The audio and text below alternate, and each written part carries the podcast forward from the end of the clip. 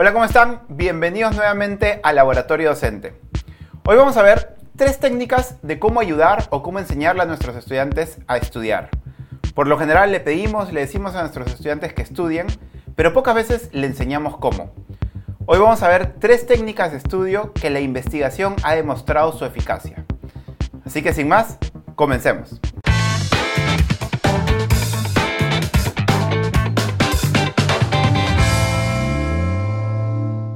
Antes de comenzar con el detalle de cada una de las técnicas, es importante mencionar que hoy, en el siglo XXI, ahora que trabajamos y evaluamos por competencias, metodologías como la del aprendizaje basado en proyectos o evaluaciones de desempeño suelen capturar mejor lo que el estudiante está aprendiendo.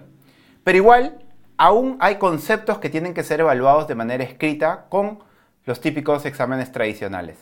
Es por eso que igual es necesario que nuestros estudiantes desarrollen y comprendan estas técnicas de estudio para que puedan aprender y recordar lo que están estudiando a corto, mediano y largo plazo.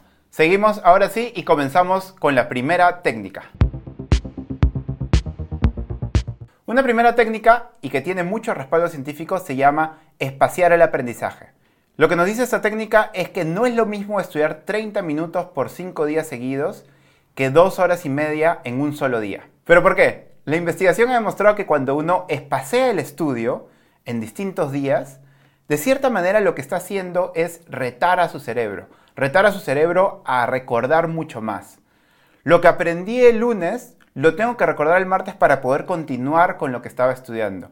Y lo que aprendí el lunes y martes lo tengo que recordar el miércoles para continuar con lo que estaba estudiando. Lo que logra esto es que lo que el estudiante esté aprendiendo se fije en el cerebro y se mantenga, lo recuerde por mucho más tiempo. Este concepto de espaciar el estudio también se puede complementar con la técnica de entrelazar. De lo que trata entrelazar es que cuando estemos estudiando y sobre todo practicando o resolviendo problemas, por ejemplo en matemática, no lo hagamos siempre del mismo tema. Es decir, que no estemos repitiendo o buscando el área de un triángulo con 20 ejercicios seguidos, sino entrelazando los ejercicios de manera que practiquemos uno de triángulos, otro de cuadrados, otro de círculos. De cierta manera es otra forma de espaciar el estudio o espaciar la práctica, pero a nivel bien pequeño. De esa manera logramos que el estudiante esté constantemente analizando y analizando, se mantenga alto en la taxonomía de Bloom y no baje rápidamente a niveles donde simplemente tenga que repetir o aplicar. Una primera lección que nos podemos llevar de esta técnica para trabajar con nuestros estudiantes es ayudarlos a que creen ellos sus calendarios de estudios. Un cronograma donde justamente tengan la oportunidad de espaciar sus momentos de estudio y si están aprendiendo varios temas, también entrelazar los temas, entrelazar su aprendizaje. De esta manera estamos ayudando a que lo que están estudiando lo aprendan mucho más rápido y además se quede por mucho más tiempo en su cerebro. Vamos con la segunda técnica. La segunda técnica que les compartimos se llama recuperar el aprendizaje.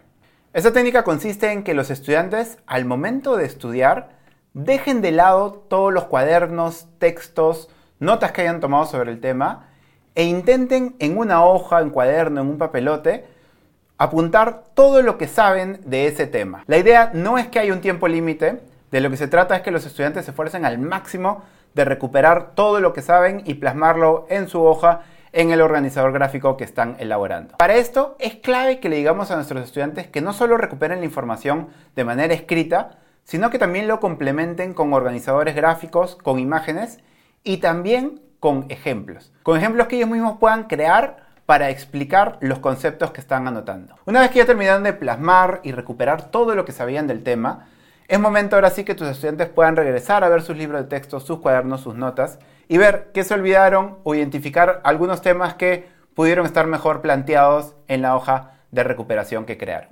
Esto se puede hacer de manera muy sencilla. Al comenzar una de tus clases le puedes pedir a tus estudiantes que dejen de lado todos sus libros y cuadernos y que en la computadora o en una hoja escriban, grafiquen, pongan ejemplos de todo lo que saben sobre el tema que están viendo.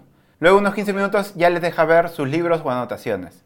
De esa manera les enseñas a utilizar esa técnica para que luego ellos cuando estén en sus casas estudiando de manera autónoma también lo puedan llevar a cabo. La tercera y última técnica que les compartimos se llama elaborar preguntas.